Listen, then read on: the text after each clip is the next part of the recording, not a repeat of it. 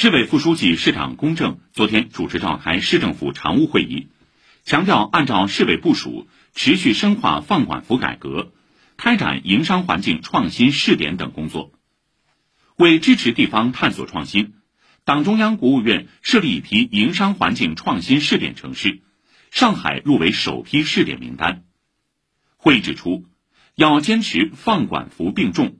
特别是加强对新技术、新产业、新业态、新模式发展特点的研究，不断提升事中事后监管的规范化、精准化、智能化水平，